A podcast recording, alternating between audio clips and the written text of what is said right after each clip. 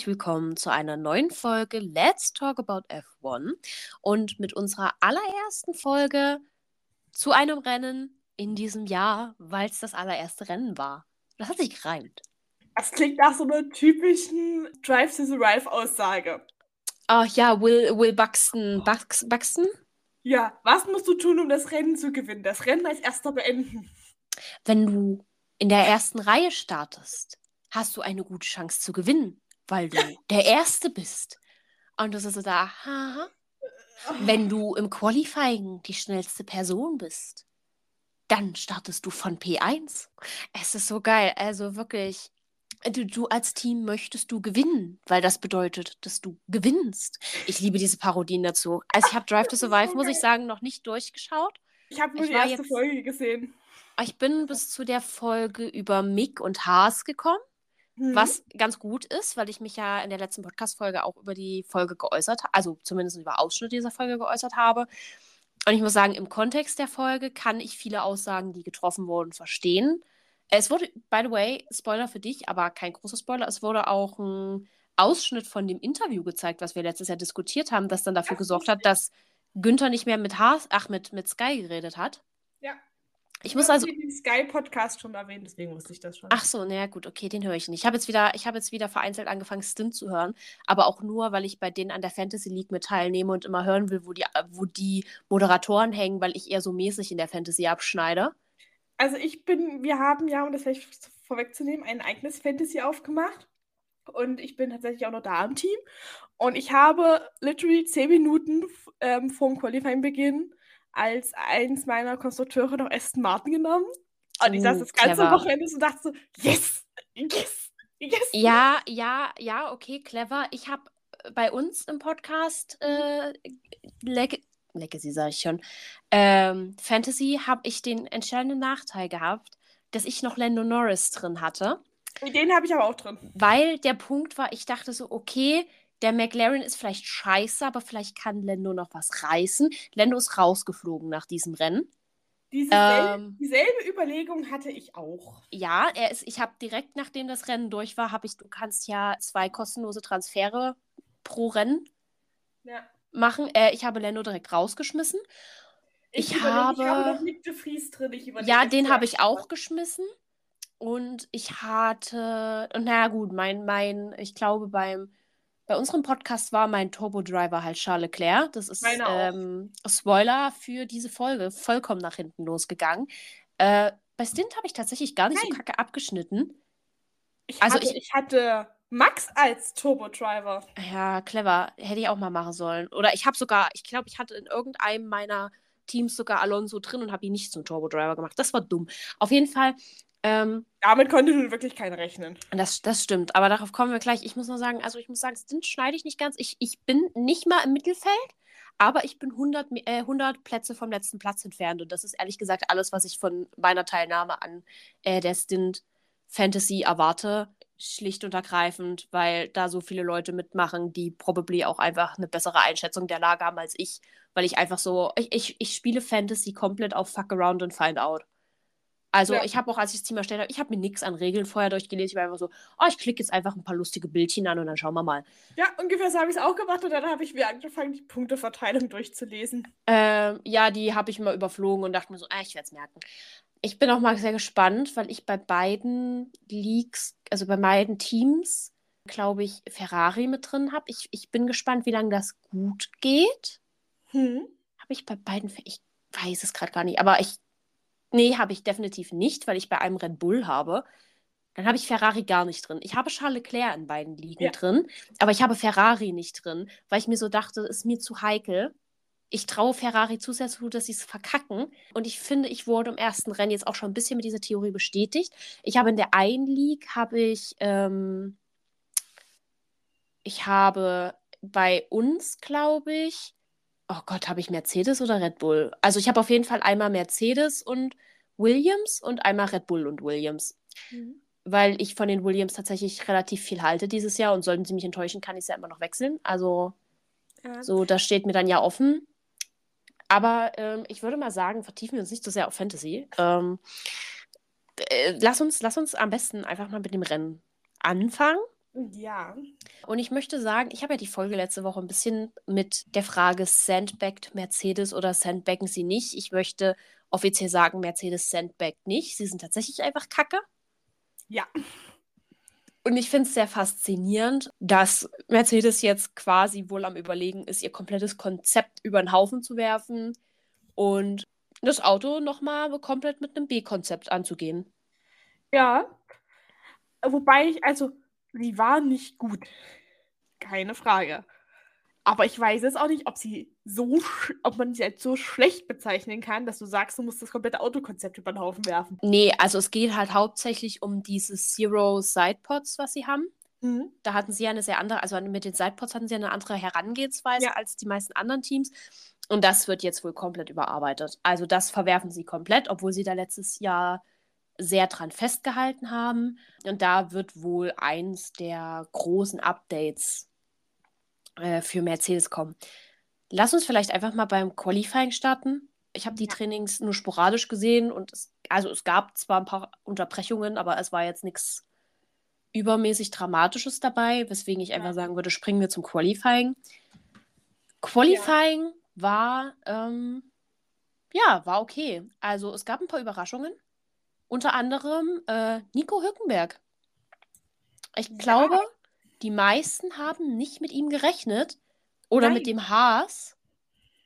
Aber Nico Hülkenberg ist ein sehr, sehr gutes Qualifying gefahren.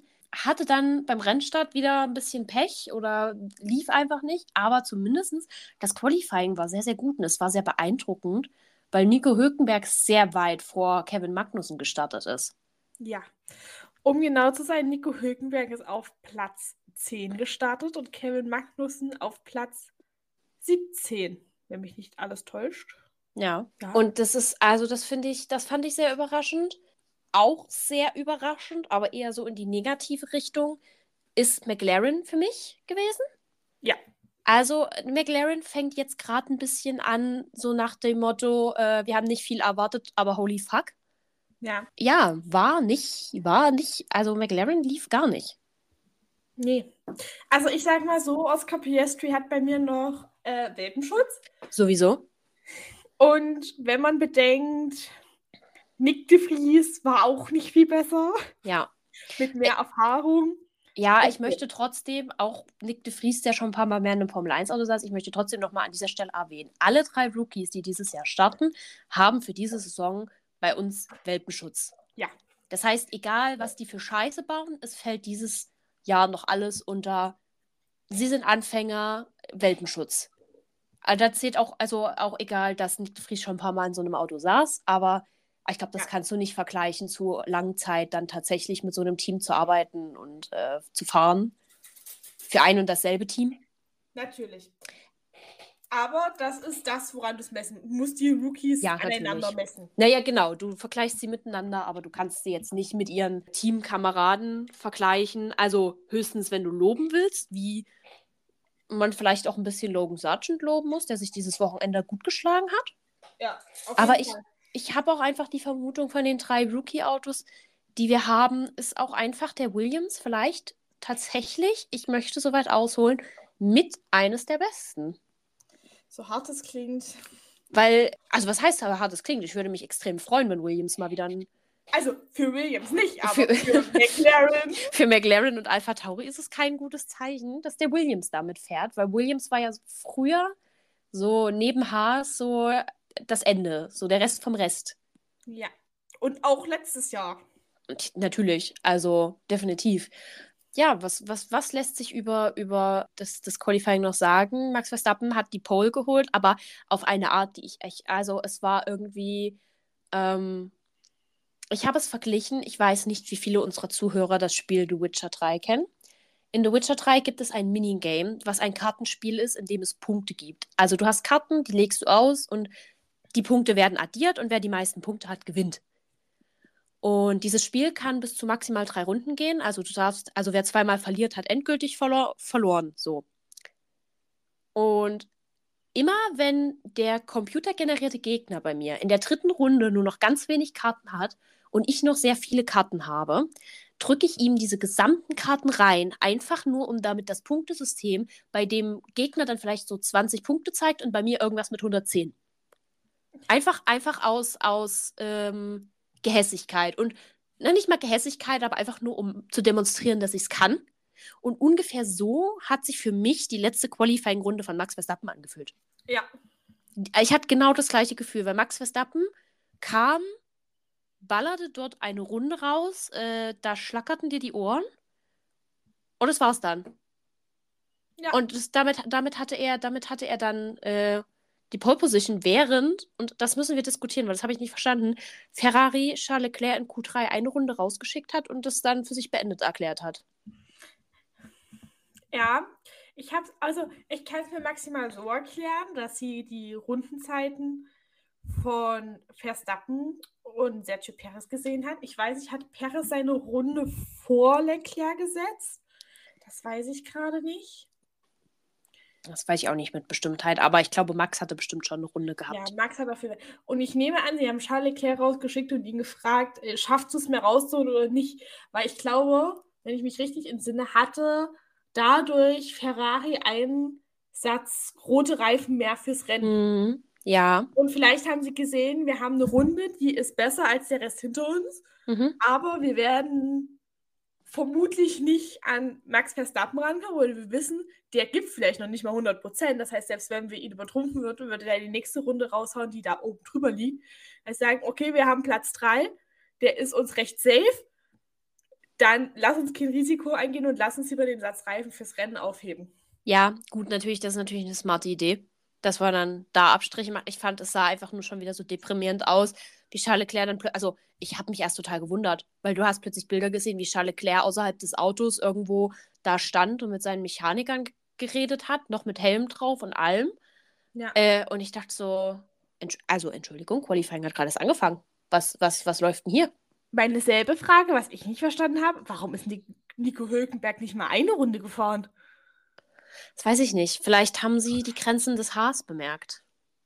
Ja, aber wenn's, wenn du weißt, du hast die Grenze, dann hast du auch eigentlich nichts zu verlieren, um es wenigstens zu probieren. Ja, ich, ich weiß nicht, was da die Logik bei, bei Haas war. Vielleicht wollten sie auch Reifen sparen, weil sie sich so dachten, wenn wir da irgendwo mithalten wollen, müssen wir einen Extrasatz irgendwie über haben, hm. um einen Vorteil gegenüber dem Rest des Mittelfeldes zu haben. Also das könnte ich mir vorstellen, dass da vielleicht ein ähnlicher Denkprozess stattgefunden hat. Ja. Ähm, man weiß auch nicht, ob das vielleicht irgendeine Geschichte war, mit dass vielleicht doch am Auto irgendwas ein bisschen komisch war und man dann gesagt hat, eine schnelle Runde und dann Klappe zu, Affe tot. Oder mhm. die Runde davor war schon ein bisschen risky. Aber ich kann mir auch vorstellen, dass man dann tatsächlich auch versucht hat, über die Reifenstrategie zu gehen und zu sagen, äh, wenn wir ein Set mehr haben, haben wir vielleicht einen Vorteil im, Ver im Gegen, also verglichen mhm. zum Rest des Mittelfelds und können uns da vielleicht länger durchsetzen oder länger, länger durchhalten. Weil man ja auch sagen muss, also im Prinzip wurde ja nur der harte und der softe Reifen verwendet. Den Medium haben ja alle gescheut, bis auf Lando Norris. Hm. Kommen wir auch noch dazu im Rennen. Es war eine ganz skurrile Angelegenheit. Ähm, ja, also es war interessant. Es gab interessante Strategien, muss man sagen. Ja. Und es hat einen guten, also es hat einen guten ersten Eindruck gemacht. Es hat auch ein paar meiner, meiner Wahrnehmungen des des, der Trainings bestätigt, andere wieder komplett überrumpelt. Hm. Ähm, was natürlich klar ist. Also deswegen muss man ja immer sagen, Trainings sagen halt nur begrenzt viel aus. Definitiv. Und ich würde sagen, wenn du nichts mehr hast, worüber du jetzt konkret zum Qualifying reden möchtest. Ja, ich hätte noch einen Punkt, um ihn zumindest kurz in den Raum zu werfen und ich werde darauf auch nochmal im Rennen zu sprechen kommen. Und zwar ist das Lance Stroll. Ach, Lance Stroll ja. ist, wir werden zum Rennen bestimmt auch nochmal vorangehen, aber um es nochmal in Erinnerung zu rufen und für alle die, die vielleicht unseren letzten Podcast nicht gehört haben, Lance Stroll hatte vor den, vor den Testfahrten einen Fahrradunfall. Und wenn man jetzt, ich weiß nicht, hast du das Video gesehen, was er gepostet hat? Er hat heute ein Video gepostet, wie quasi sein Weg der Heilung war. Nee, habe ich nicht gesehen. Und er sieht schon sehr lidiert aus. Und ja. er hatte wohl sich ein Handgelenk gebrochen und das andere gestaucht. Und dazu noch die kleine Fußzehe gebrochen. Und er war auch in Spanien bei einem Arzt, der damals auch Marc Marquez nach seiner komischen Schulterfraktur mehrfach operiert hat, also bei einem der Top-Motorsport-Chirurgen. Mhm. Und ist zurückgekommen und man hat in den Trainingsfahrten gesehen, er ist teilweise im Training einhändig gefahren, weil ja. er wohl solche Schmerzen gehabt haben muss, dass es gar nicht ging. Und er ist auf P8 gefahren im Qualifying. Ja, also es war wohl, also es ist das linke Handgelenk. Das weiß ich relativ genau.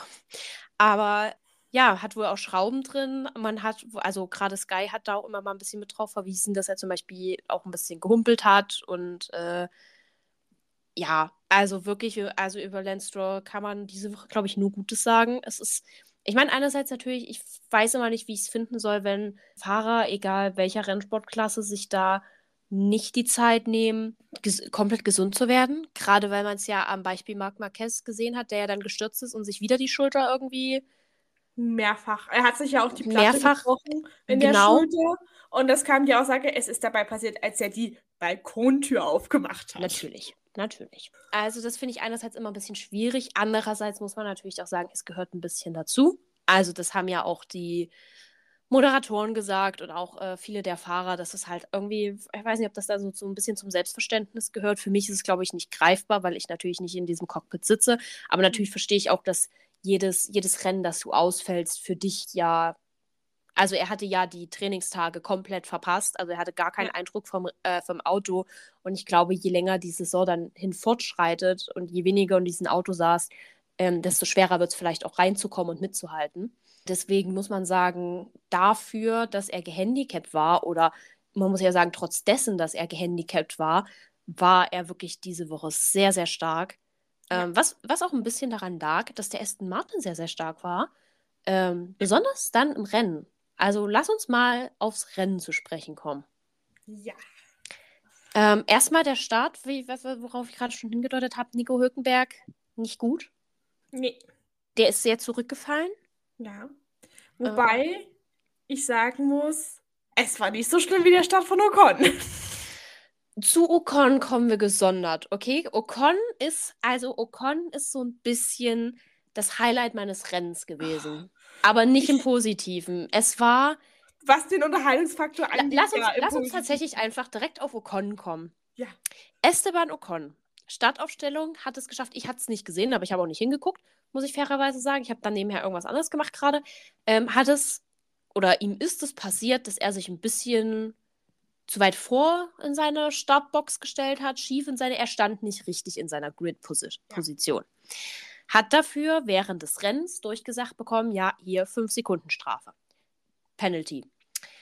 Gut, kann passieren, muss man fairerweise sagen anscheinend hat er sich ja beim Start auch irgendwie noch den Frontflügel kaputt gefahren, weil den haben sie ja beim Boxstop gewechselt. Also da muss ja auch ja. noch was passiert sein. Ja, genau. Ähm, Nico Hülkenberg hat sich auch am, am Start den Frontflügel kaputt gefahren. Und das ist ja auch noch eine ganze Weile gewesen, hat ja Sky noch spe äh, spekuliert, ob sie eine Verwarnungsflagge quasi zeigen. Hm. Die so, ist das, ist das die sogenannte Spiegeleiflagge? Ja, ne? Ja. Die Spiegeleiflagge die sie ja aber nach letztem Jahr, nachdem es ja so ein bisschen Heckmeck gerade auch mit Haas gab, äh, nicht mehr so viel zeigen wollen. Genau. Mhm. Nur noch, wenn es also Wenn's wenn wirklich die Gefahr besteht, dass du anderen Fahrern oder Marschalls gesundheitlichen Schaden am Genau. Ja, ist damit auch eine ganz, also Nico Hülkenberg ganz halt mit seiner kaputten Nase eine Weile weitergefahren. Die haben sie dann auch irgendwann mal gewechselt. Zurück zu Esteban Ocon. Esteban Ocon fuhr dann einige Runden später in seine Box und fuhr, ich sag mal, unter fünf Sekunden wieder raus aus seiner Box. Obwohl es keinem aufgefallen Nein, er ist nicht unter fünf Sekunden rausgefahren, deswegen ist es ja keinem aufgefallen. Dadurch, dass sie den Frontflügel noch gewechselt haben, ging der Stop sowieso schon länger. Ja. Und die hatten den Stop quasi nicht live gezeigt. Und bei Sky ging, es ist quasi, die sind alle davon ausgegangen, er hat die 5-Sekunden-Strafe halt abgesessen. Ja, hat er aber nicht. Also 5-Sekunden-Strafe bedeutet ja, die Mechaniker dürfen 5 Sekunden nichts an diesem Auto machen. Dementsprechend, ja, hat man, hat man vergessen, scheinbar. Oder vielleicht hat man es auch, vielleicht dachte man sich auch so, ja, lieber machen wir nochmal noch mal, äh, äh, machen wir 10 Sekunden. Und was aber auch keinen Sinn macht, als jetzt hier die 5 Sekunden zu nehmen, dann noch die Nase zu wechseln und die Reifen. Macht, macht keinen Sinn, keine Ahnung, weiß nicht, was da los war. Irgendwer hat bei Alpine richtig hart geschlafen. Ja. Jedenfalls fuhr Ocon raus, fuhr so sein Weichen, hieß es nochmal 5 Sekunden Strafe, weil 5 Sekunden Strafe nicht gemacht. Und dann fuhr er noch eine Weile und dann bekam er, nachdem er seine Strafe dann doch abgesessen hat, nochmal eine 5-Sekunden-Strafe, weil er zu schnell in der Pitlane gefahren ist. Ja. Este, also, ich, also Esteban Ocon und sein Team waren wirklich noch so hart in der Winterpause. Ja. Und irgendwann hat, also das Rennen ist ja nicht mal zu Ende gefahren, sondern hat am Ende auch noch sein Auto abgestellt. Ja. Und ich habe dir zwischendrin ja mal die Sprachnachricht geschickt, gesagt, es sei, also bei Ocon auch, aber wir kommen noch auf die anderen Punkte zu sprechen. Ich, ich saß da und habe gedacht, das ist wie, wenn du so aus der Schule nach sechs Wochen Sommerferien wieder kommst, die erste Stunde Mathe hast und da sitzt, wie ging das nochmal? Ja. Das Gefühl hatte ich das ganze Rennen bei den Teams, dass die da saßen und vergessen haben, wie so ein Formel-1-Rennen funktioniert. Mhm, dann lass uns doch gleich mal zu dem anderen Team überleiten, das vergessen hat. Also zumindest gehe ich davon aus, dass du sie meinst. Ähm, lass uns mal über Lando Norris Reifenstrategie reden. Ja. Also Strategie möchte ich nicht schimpfen, weil da war keine Strategie hinter. Der Mann hatte einmal alle Reifen drauf, die sie ihm irgendwie draufdrücken konnten äh, und hat es dann trotzdem auf, also was heißt trotzdem, ist auf P17 gelandet und das auch nur, weil drei Autos ausgeschieden sind. Ja. Und ich glaube tatsächlich, hätten sie gedurft, also um es nochmal kurz anzuschneiden, Oscar Piastri musste sein Auto abstellen, weil er ein paar technische Defekte hatte. Hätten sie gekonnt, hätten sie auch noch Piastris Reifen ihm aufgedrückt. Ich bin auch der Überzeugung, Lando Norris hat sich in dem Moment einfach nur gewünscht, dass er Piastris Auto gehabt hätte, um sich die Schmach zu ersparen. Ja. Ja, also, also McLaren war wirklich. Ich möchte McLaren momentan mit dem Motto einleiten: Ich habe wenig erwartet, but oh fuck. Like, also, ich bin. Äh, ich weiß, sie haben gesagt, das Auto ist scheiße, aber das ist ja jenseits von Gut und Böse. Dieses ja. Auto, du musst mal überlegen, vor Jahren war dieses Auto noch kompetitiv genug, um sich mit dem jeweils unteren Team der großen drei zu. Ja. Inzwischen. Die waren 2020 ins, auf Platz 3 der Konstrukteure. Inzwischen kann dieses Auto. Ferrari. Ja, gut, okay, aber das war keine Leistung. Ähm, ja, aber. Hinter Ferrari zu sein, war eine Leistung. Ähm, aber inzwischen können die, also inzwischen sind, es sind, also können die nicht mal mehr mit einem Haas konkurrieren. Das ist traurig. Äh, ich das war, nicht, das, das war ein Trauerspiel. Liegt. Ich habe auch keine Ahnung. Also, ich meine, wir müssen mal schauen, wie sich dieses Auto jetzt entwickelt. Ähm, aber ich glaube, Lando Norris hinterfragt gerade die Lebensentscheidung, einen sehr langen Vertrag mit McLaren gemacht zu haben. Ja. Ich meine, ich denke schon, dass der auch Ausstiegsklauseln hat. Ja, natürlich. Aber ähm, wow. Also, das war ja. Oje, das war ja, das war ja ich in meinen Mathe-Klausuren. Ja. So viel, viel, viel versucht, aber nichts hat funktioniert. Also, also ich war, ich war wirklich, mir tat das sehr, sehr leid, auch für ihn. Auch für PSG. Ich glaube, ganz ehrlich, aber weiß ich, we, weißt du, glaube ich, wer innerlich jubiliert hat, als er das gesehen hat? Danny Rick. Danny Rick. Du musst mal überlegen, der Mann hat sich 20 Millionen geben lassen, um nicht diese Scheißkiste dieses Jahr fahren zu müssen. Ja. Der dachte sich bestimmt innerlich so bester Deal meines Lebens. Ja. Dann lieber eine Saisonpause und ein bisschen mit Red Bull rumfahren. Ja. Und sich mir ein nettes Leben machen, äh, anstatt jetzt in diesem McLaren zu sitzen. Ja, McLaren hat sich effektiv, glaube ich, jetzt innerhalb der letzten, des letzten Jahres so sehr ins Bein geschossen. Kein Wunder, dass die hinken. Ja. Dann lass uns mal zu jemand anderem kommen, der auch gehinkt hat. Also, und zwar äh, so sehr, bis, bis er stehen geblieben ist. Ja. Wally, Wally, es geht schon wieder los. Es geht, es hat kein Rennen gedauert und Ferrari hat schon wieder Schwierigkeiten. Und natürlich ist es Charles Leclerc. Wer denn ja. auch sonst? Ähm, es wurde ja viel spekuliert. Es gibt ja, also zumindest jetzt neu aufgekommen oder neu diskutiert, den sogenannten Bahrain-Fluch. Ja. Ähm, dass der Fahrer, der das Rennen gewinnt, danach nur Platz zwei in der Weltmeisterschaft wird. Und ich habe die wilden Theorien gehört, dass ja dadurch, dass Max letztes Jahr auch in Bahrain ausgeschieden ist, ähm, es natürlich sein könnte, dass äh, das Charles quasi, ne? jetzt, wo er aus. Nee, nee, nee, nee. Jetzt, wo er so. ausgeschieden ist, ja, vielleicht sich dann verbessern und die Weltmeisterschaft holen könnte. Ähm, Ich weiß ich noch nicht. nicht ausschließen. Ich, äh, also von Charles Leclercs Fahrertalent möchte ich es auch nicht ausschließen.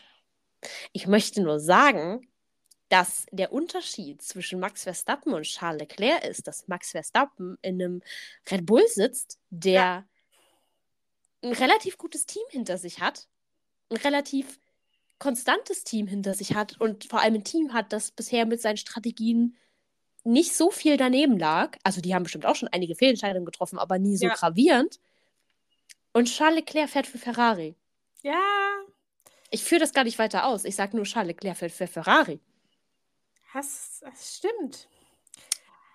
Und das Aber weißt du, was kommt? Also man muss sagen, die Statistik der Bahrain-Gewinner spricht auch für sich. Äh, Ja, aber ich muss sagen, ich, also bei solchen Phänomenen, ne, also natürlich, es kann passieren, es kann, aber ähm, es ist immer noch Ferrari.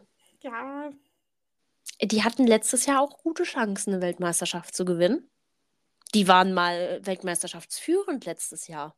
ja, Charles Leclerc startet mit null Punkten in die Saison. Und es ist immer noch Ferrari. Und dazu muss man ja auch sagen, so viel Toto Wolf gemeckert hat, Mercedes war keine Katastrophe dieses Nee. Wochenende.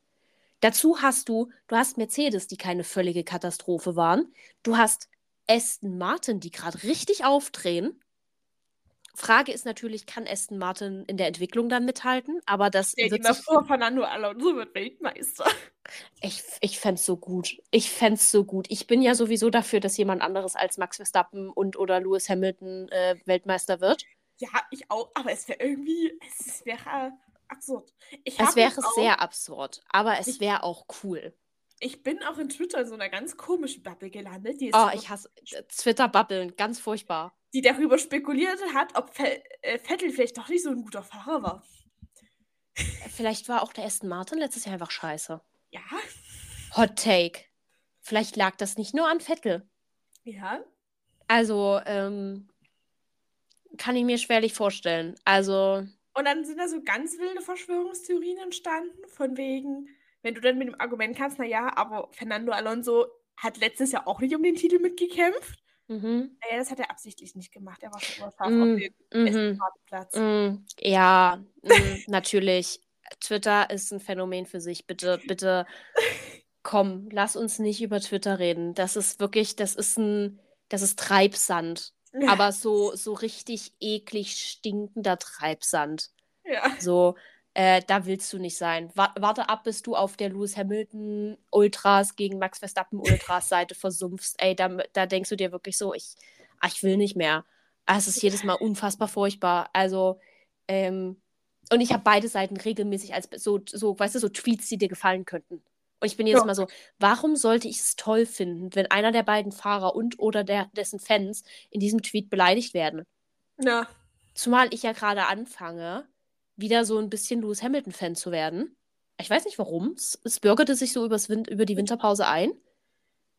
Ähm, keine Ahnung. Mal schauen, wie sich das entwickelt.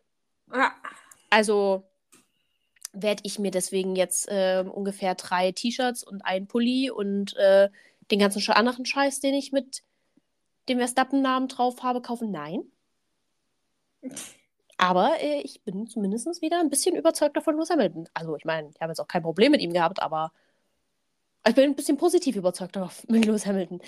Ja, genau. Lass uns nochmal noch mal zurück zu ähm, Aston Martin zum Beispiel kommen. Also alles, was da oben so mit rumtuckert, was prinzipiell für Ferrari jetzt eine unmittelbare Konkurrenz sein könnte, beziehungsweise Mhm. auch ähm, zu Aston Martin und Mercedes, die sich ja. ein unfassbar gutes äh, Duell geleistet haben. Also gerade Fernando Alonso gegen die Mercedes-Fahrer. Ja. Ich weiß nicht, ob Hamilton ein bisschen ins Lenkrad gebissen hat, Ich glaube. dass er sich jetzt mit Alonso rumschlagen muss, der ja äh, jahrelang hinter ihm gefahren ist. Also, Ja. als er dann wieder da war, aber halt so, ne, doch mit einem gewissen Sicherheitsabstand, sowohl bei Alpine als auch, naja, war ja nur bei Alpine, aber ich kann mir vorstellen, dass Lewis Hamilton ein bisschen ins Lenkrad gebissen hat. Ich kann auch vor mir vorstellen, dass Mercedes und die Fahrer nicht komplett überzeugt sind von dem Auto, was gut, warten wir mal, wenn sie jetzt die wirklich große Updates bringen wollen, was es, was es verändert. Ja. Aber ich fand trotzdem, die Kämpfe waren gut. Also auch, ich, ich kann mich an dieses eine Überholmanöver zwischen äh, Lewis und Fernando erinnern, wo dann so Lewis plötzlich aus dem Nichts nochmal voll Gas gab und mal kurz vorbeizischte und du so oft kurz Hoffnung hattest, so, steckt doch noch was in dem Mercedes, was wir noch nicht gesehen haben. Ja. Er wurde dann zwar relativ schnell wieder von Fernando Alonso eingeholt und überholt, aber es waren gute Manöver. Und es waren auch zum Teil so ein bisschen engere Manöver, aber immer noch an der Grenze zu fair. Also ja. so gut, gut ausbalanciert. Und das, das war sehr schön. Das hat sehr viel Spaß gemacht und das hat auch dafür gesorgt, ähm, dass ich mich gegen Ende jedes Mal gefreut habe, wenn zwei Minuten mal Max Verstappen zu sehen war, weil der da vorne mit seinen 11 Sekunden, 15 Sekunden Abstand gefahren ist und sich so komplett um niemanden geschert hat. Ja. Also, ich glaube, der hatte das entspannteste Rennen seines Lebens. Ja. Aber ja, ist auch wieder ein sehr schöner Kontrast, ne? Das stimmt. Ich muss tatsächlich sagen, von welchem Team ich das ganze Rennen über nichts mitbekommen habe, ist einfach Romeo. Es war wieder sehr Moment. Ich gucke am Ende die Punkte. Bottas ist auf Platz 8. Valtteri Bottas hat Punkte gemacht und das weiß ich nur, weil er, weil er das weiß ich nur, weil er in irgendeiner meiner Fantasy-Ligen mein Turbo-Driver ist. Ich habe, tiefes, ich habe ein unfassbar tiefes Urvertrauen in Valtteri Bottas. Ich weiß nicht warum, weil ich, ich, es hat mir schon mehrfach in den Arsch gebissen, dieses unfassbar tiefe Urvertrauen auf, in Valtteri Bottas zu haben. Aber ich habe es. Ja, allgemein. Ich, also, ich muss sagen, es war ein sehr gutes Rennen, aber abgesehen von der Spitze hast du nichts mitbekommen. Nee, nicht mal die Spitze. Du hast ja. äh, Charles Leclerc mitbekommen, du hast die Mercedes-Jungs mitbekommen und du hast Fernando Alonso mitbekommen. Ja. Ab und zu hast du mal noch Lance Stroll gesehen und wen ja. auch immer der da überholt hat. Und vielleicht mal Paris. Ich, hab, ich kann mich selbst nicht mal wirklich bewusst an Seins erinnern. Ja. Du hast sonst nicht viel mitbekommen. Und Gasly ist von Platz 20 auf Platz 9 gefahren. Williams ja. hat gepunktet. Das ist eigentlich so absurd. Ja, ja das habe ich auch mitbekommen, weil ich nämlich, weil ich nämlich überall nicht nur Williams in, in, mein, in meiner Fantasy mit drin habe, sondern auch Alex Albon, weil ich noch einen billigen Fahrer brauchte, auf den ich vertrauen kann. Und in Alex Albon we trust. Ich hatte Nick de Vries auch und er ist bei mir geflogen, weil ich absolut underwhelmed war von dieser Performance. Ja. Aber in Alex Albon we trust. Ich setze ja. dieses Jahr, ganz ehrlich, ganz, du, wir haben ja Predictions gemacht, was unser Team sein könnte, das uns negativ überrascht. Und ich habe so ein bisschen Angst davor, dass Williams mein diesjähriges Alfa Romeo, ach, Alfa Romeo, sag ich dann, Aston Martin wird. Hm. Dass ich die jetzt total hochhype und mir so denke, dieses Team kann dieses Jahr was. Dies, die können was leisten. Okay, was heißt was leisten? Ich möchte relativ konstante Punkte sehen. Das ist, was ich von Williams jetzt erwarte. Und ich habe Angst, dass mir das in den Hintern beißt. Ja. Aber ich werde nicht aufhören zu hoffen, bis diese Saison rum ist. Ja. Und ich werde mich jedes Mal freuen, wenn Alex Albon in die Punkte fährt.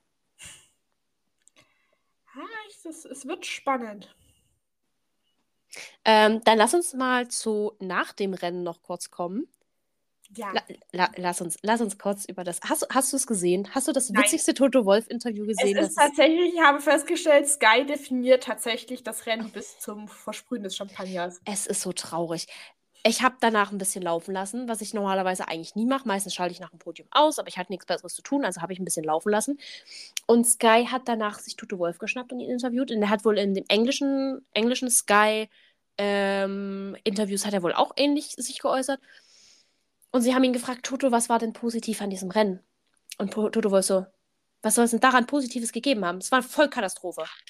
Du, also wirklich, du hattest bei dem Gefühl, wie Toto Wolf, erstmal, es war unfassbar savage, wie er da geantwortet hat, so, nee, war alles scheiße.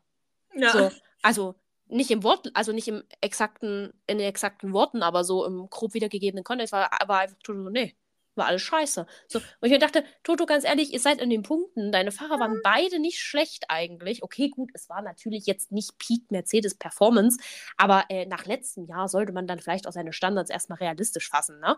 So. Ja. Und es ist ja nichts, wo man no nicht noch drauf hin entwickeln kann. Also man, ich glaube, man ist, hat eine gute Grundlage, auf der man aufbauen könnte über die Saison. Toto Wolf fand es alles scheiße, ne? Du hast richtig gemerkt, Toto Wolf war ich so, ich dachte, dieses Jahr sind wir die schnellsten. Ich dachte, wir haben den Red Bull-Code geknackt. Es, es war so witzig. Red Bull ist auf einem anderen Planeten unterwegs. Aston Martin ist am zweitschnellsten und wir haben die Seuche. Ja, auch äh, Toto, dieses ganze Interview, wirklich, es war Comedy Gold. Ich habe wirklich laut gelacht, einfach nur, weil Toto Wolf so, so richtig trocken, savage darauf geantwortet hat und du wirklich das Gefühl hattest, seine beiden Fahrer sind ausgeschieden, die Engine ist komplett abgeraucht, das Auto ist auseinandergefallen Ja. und äh, sie sind auf Platz 30 und 31 gelandet. Ja. So, die es nicht gibt. Aber äh, alle Reifen sind geplatzt und was weiß ich. Du hattest wirklich das Gefühl, bei denen ist Katastrophe. Dabei dachte ich mir dann eigentlich so, so, naja, im Verhältnis zu wie ihr aufgehört habt letztes Jahr, fand ich es gar nicht so kacke. Nee. Also Ähm, also, ich mein- selbst wenn man sagt, als drittschnellster ist das jetzt auch nicht schlecht. Nee, vor allem, also ich meine auch, ich, ich hatte das, ich weiß gar nicht, ich habe die Fahrer, ich weiß nur, Fahrerinterviews ja nicht wirklich gesehen, aber ich hatte auch nicht so das Gefühl, dass jetzt die Fahrer komplett unzufrieden waren. Das war halt so, ja, kann mehr, ne, sollte mehr. Ja. Aber ähm, gut, ich meine, ich glaube, man merkt bei Lewis Hamilton eher mal in Interviews noch die Verbitterung an als bei George, weil George ist noch relativ jung dabei, so, der hat diese Hochphase nicht mitgehabt, also so dieses, ne, dieses High-Gefühl, der, als er dann reinkam, war ja die Kiste schon Schrott. Ja. So, ich glaube, der ist da kann er noch ein bisschen positiv. Außerdem kommt er aus dem Williams. Ja. Das ist für den alles noch besser als das, was er davor hatte. Ich möchte übrigens, wenn wir gerade bei George Russell sind, Ja. wir haben doch in unserer Preview spekuliert, wie denn das Neongrün zustande kommt. Das passt zu seinem Helm. Ja, und ich finde ihn so schlimm. Also ich mag George Russell. Ich fand sein letztes Jahr so schön und ich würde mir so gerne einen Helm von ihm in den Schrank stellen, aber nicht dieses Ding. Es ist so schlimm. Ich finde diese Farbe so katastrophal schlimm. Oh. Ich habe dann, ich hab dann auch immer nur dieses neongrüne Ding. Ich dachte, das sieht aus wie die Spitze von einem Textmarker. Aber ja, ja. ja, nee, also mein interessante Farbchoice. Man erkennt ihn auf jeden Fall. Leider. Ja, aber das dachte ich mir dann auch während des Rennens, dass sich das jetzt endlich, dass sich jetzt endlich das äh, Rätsel lüftet und wir wissen, warum Neongrün ausgewählt wurde. Und ich saß da und dachte, hoffentlich, das ist nur ein Special Helm Design. Hoffentlich ist es nur ein Special Helm Design. Ich habe das Gefühl, es ist kein Special Helm Design. Oh, bitte nicht. Vielleicht wechselt er ja, Bitte nicht. vielleicht wechselt er ja wieder mitten in der Saison wie letztes Jahr. Ja, es, es, vielleicht ist es auch ein Special Helm Design, weil Nachtrennen und Neon und keine Ahnung. Also ich würde mal sagen, wir, wir sehen es dann spätestens nächste Woche. Nee, nicht nächste Woche, übernächste Woche. Ja, nee. Also wie gesagt, das Toto Wolf-Interview, es gehört jetzt, glaube ich, mit in meine Top 3 Toto Wolf-Momente. Äh, getoppt wird es nur noch von Michael, that was so not right. Ja. Ähm, das ist Top-Tier, da kommt nichts ran. Und auf Platz 3 ist Toto Wolf zerkloppt seine Kopfhörer. Oh, ja. Ähm, ich möchte auch noch mal ganz kurz darauf hinweisen, weil wir in den Tests das nur so ganz am Ende besprochen haben. Toto Wolf und Mick Schumacher teilen sich jetzt einen Look. Also Mick ist Ja. jetzt offiziell die Mini-Version von Toto Wolf. ja. Weiß ich nicht, wie ich es finden soll, weil so das letzte Jahr war er so ein bisschen Golden Retriever. Dieses Jahr hast du eher so das Gefühl Dobermann. Aber kinda hot, not gonna lie. Ähm, die haben aber auch genau den gleichen Blick drauf. Es ist, es ist so witzig, wenn du da Fotos von siehst, ne? Ja. So. Ja, das zum Rennen, würde ich sagen. Wir müssen noch über Awards reden. Ja. Walli, wer war dein Fahrer des Rennens?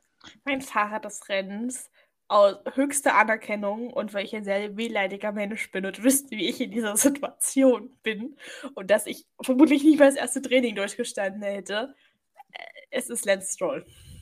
Gut, dann nimmst du Lance Stroll. Ich nehme den anderen, der anzuerkennen wäre.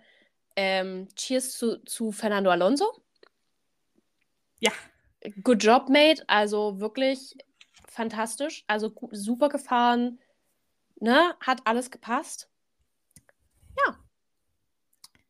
Wer ist dein Verlierer des Rennens? Also ich könnte natürlich zwischen zwei überlegen. Aber ähm, ich finde einfach. Ich weiß, ich, hm, nein, ich, ich möchte, ich möchte Esteban Ocon sagen, beziehungsweise nicht mal Esteban, also sowohl Esteban Ocon als auch sein Team Ja. in Kombination und nicht getrennt voneinander. Äh, einfach, weil ich persönlich sage, also, wow. Also, You had one job. ja, ja, also, und das war ein 5-Sekunden-Stopp. Ja.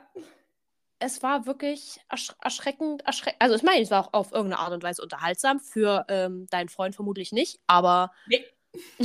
Für mich war es merkwürdigerweise sehr unterhaltsam. Ich fand es sehr, sehr witzig. Also, erinnerst du dich noch, als wir letztes Jahr gesagt haben, äh, Pierre Gassi sammelt Strafpunkte?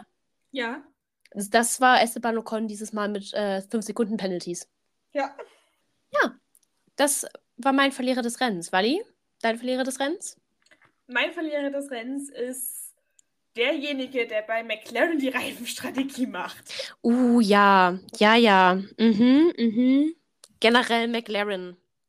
Ja. Finde ich. Also auch das mit Oscar Piastri, gut, okay, ne? Technischer Defekt kann man immer nichts machen, aber insgesamt eher, eher kacke diese Woche. Ja. Dann haben wir noch unseren Pechvogel. Mein Pechvogel des Rennens ist Oscar Piastri. Ah.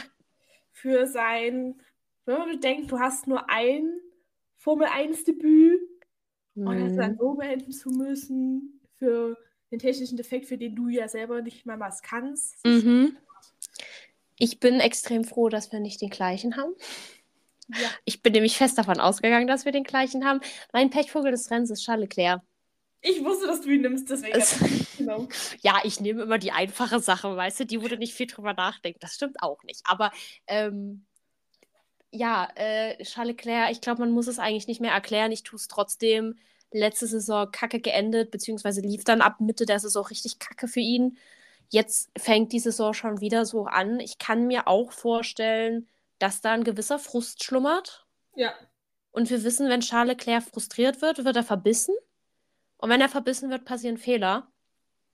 Also vielleicht dieses Jahr ja nicht mehr. Vielleicht überrascht er uns ja und hat das überwunden. Aber ähm, ja. Ich möchte mich übrigens auch noch persönlich als meinen äh, zweiter Verlierer des Rennens, also mich, mich als ja. zweiten Verlierer des Rennens nominieren, äh, weil ich vielleicht gefühlt in diesem ganzen Rennen fünf Minuten Max Verstappen gesehen habe. ich meine, ich verstehe warum, aber kann ihn nicht gutheißen, wenn das so weitergeht, ne? Ja. Habe ich eine Beschwerde. Okay, gut, was wollen Sie ihn mir auch zeigen, wenn er da mit 15 Sekunden Abstand fährt? Aber ich, ich hätte mich nicht beschwert, ihn ab und zu da mal langrollen zu sehen. Ja, kann ich verstehen. So. Gut. Dann haben wir es für diese Woche schon wieder. Ja. Durchexerziert. Ja, keine Stunde Podcast. Stimmt. Wir haben, also man muss dazu sagen, auf unserer Aufnahme stehen zwar jetzt 58 Minuten, aber wir haben allein schon 15 Minuten vor der Aufnahme gequatscht. Ja. Äh, ja, aber ist okay, kurz, kompakt. Was willst ja. du mehr, ne? Ein bisschen, mhm. bisschen durcheinander, aber ganz ehrlich, wer kann sich noch an Rennabfolgen erinnern? Ja. Ähm, und dann würde ich sagen, wenn uns jetzt nichts mehr einfällt, und ich, mir jedenfalls nicht, würde ich sagen, ich wünsche ein, oder wir wünschen ein ja. schönes Wochenende. Vormittag, Mittag, Abend, äh, Nachmittag, Feiertag, Montag, Dienstag, Mittwoch, Donnerstag, Freitag, Samstag, wann auch immer, Sonntag, wann auch immer ihr äh, diesen Podcast hören mögt. Ähm, und Wally hat für uns bestimmt noch ein Zitat des Tages. Ja, genau. Mein Zitat bedarf noch drei Worte der Erklärung. Aston Martin hat dieses Jahr, ihr Chefingenieur ist ein Ingenieur, der von Red Bull gekommen ist und der bei Adrian Louis quasi angelernt wurde oder von ihm angelernt worden ist. Und Sergio Perez wurde nach dem Rennen in der Pressekonferenz gefragt, wo quasi die drei auf dem Podest stehenden sind, gefragt, wie es denn jetzt ist, so in der Kombi da zu sein. Und er hat nur geantwortet, schön zu sehen, dass es drei Red Bull-Autos auf das Podium geschafft haben.